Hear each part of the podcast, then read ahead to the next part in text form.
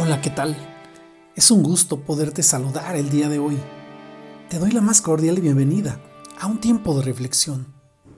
El ayuno es un acto de fe que nos lleva a un acercamiento con Dios.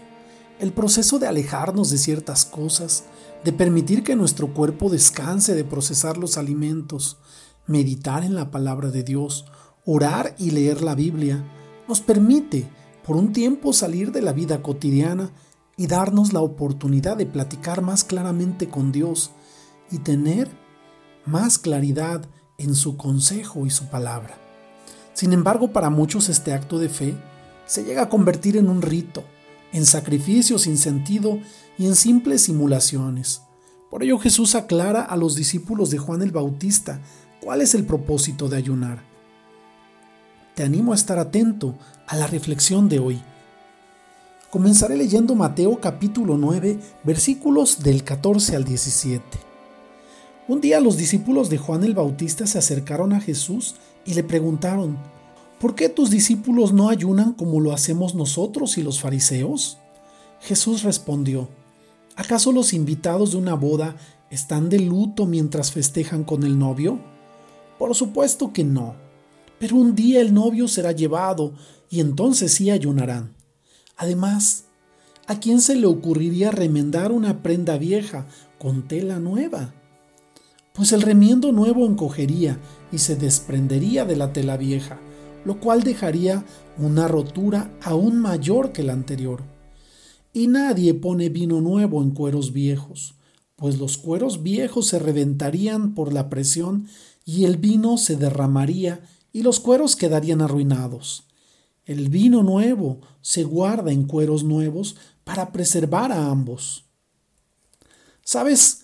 Jesús no estaba evadiendo la pregunta de los discípulos de Juan el Bautista, quienes se puede justificar que se sintieran inquietos, porque los discípulos de Jesús con alegría y gozo estaban viviendo esa experiencia extraordinaria de acompañarlo en sus viajes viendo grandes milagros que hacía y participando en las comidas a las que asistía, como le acababa de suceder con Mateo y los publicanos que leímos en los versículos del 9 al 12 de este capítulo.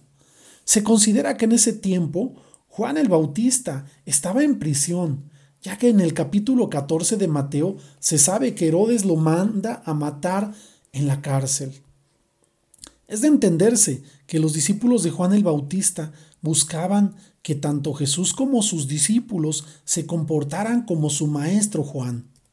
Pero Jesús les aclara que el ayuno al que se refería no podía ser mientras Jesús estaba con ellos, ya que se hace la comparación de ese momento como la fiesta de bodas en la que los amigos del esposo se gozan con él siendo que el ayuno es un acto de aflicción del cuerpo. La comparación la lleva más allá, al señalar la parábola del vino y el cuero en que se deposita, argumentando de manera clara que el cuero viejo no resistiría el vino nuevo. Y como de la misma manera la prenda vieja no puede resistir un remiendo nuevo. Lo que los discípulos estaban viendo era algo nuevo para todos, Aún los fariseos y los discípulos de Juan el Bautista no podían vivirlo si no transformaban su vida. En estos tiempos nos podemos topar con gente que nos quiere criticar e inculcar una religión, algo que en una mente renovada por el Espíritu de Dios no debería de ser. Una religión sin el Espíritu de Dios está muerta. Una vida renovada nos lleva al arrepentimiento genuino a cumplir lo dicho por Isaías en el capítulo 58, en el cual Dios lo lleva a hablarle a los religiosos de ese tiempo respecto del verdadero ayuno. Dice de esta forma Isaías 58. Grita con la voz de un toque de trompeta, grita fuerte y no seas tímido, háblale a mi pueblo de sus pecados. Sin embargo, se hacen piadosos, vienen al templo todos los días y parecen estar encantados de aprender todo sobre mí actúan como una nación justa, que nunca abandonaría las leyes de su Dios. Me piden que actúe a su favor fingiendo, que quieren estar cerca de mí. Hemos ayunado delante de ti, dicen ellos. ¿Por qué no te impresionamos? Hemos sido muy severos con nosotros mismos y ni siquiera te das cuenta. Les diré por qué. Les contestó. Es porque ayunan para complacerse a sí mismos. Aun mientras ayunan, oprimen a sus trabajadores. ¿De qué les sirve ayunar si siguen con sus peleas y riñas? Con esta clase de ayuno nunca lograrán nada conmigo. Ustedes se humillan al hacer penitencia por pura fórmula. Inclinan la cabeza como cañas en el viento, se visten de tela áspera y se cubren de ceniza. ¿A eso llaman ayunar? ¿Realmente creen que eso agradará al Señor? No. Esta clase de ayuno que quiero no es esa. Pongan en libertad a los que están encarcelados injustamente. Alivien las cargas de los que trabajan para ustedes. Dejen en libertad a los oprimidos y suelten las cadenas que atan a la gente. Compartan su comida con los hambrientos y den refugio a los que no tienen hogar. Denle ropa a quienes la necesitan y no se escondan de parientes que precisen su ayuda. Entonces su salvación llegará como el amanecer, y sus heridas sanarán con rapidez. Su justicia los guiará hacia adelante, y atrás los protegerá la gloria del Señor. Entonces, cuando ustedes llamen, el Señor les responderá, Sí, aquí estoy. Les contestará enseguida. Levanten el pesado yugo de la opresión, dejen de señalar con el dedo y de esparcir rumores maliciosos alimenten a los hambrientos y ayuden a los que están en apuros.